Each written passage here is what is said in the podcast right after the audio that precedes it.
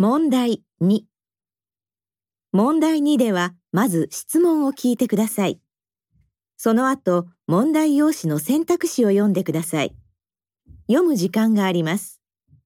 それから話を聞いて、問題用紙の1から4の中から最も良いものを1つ選んでください。では練習しましょう。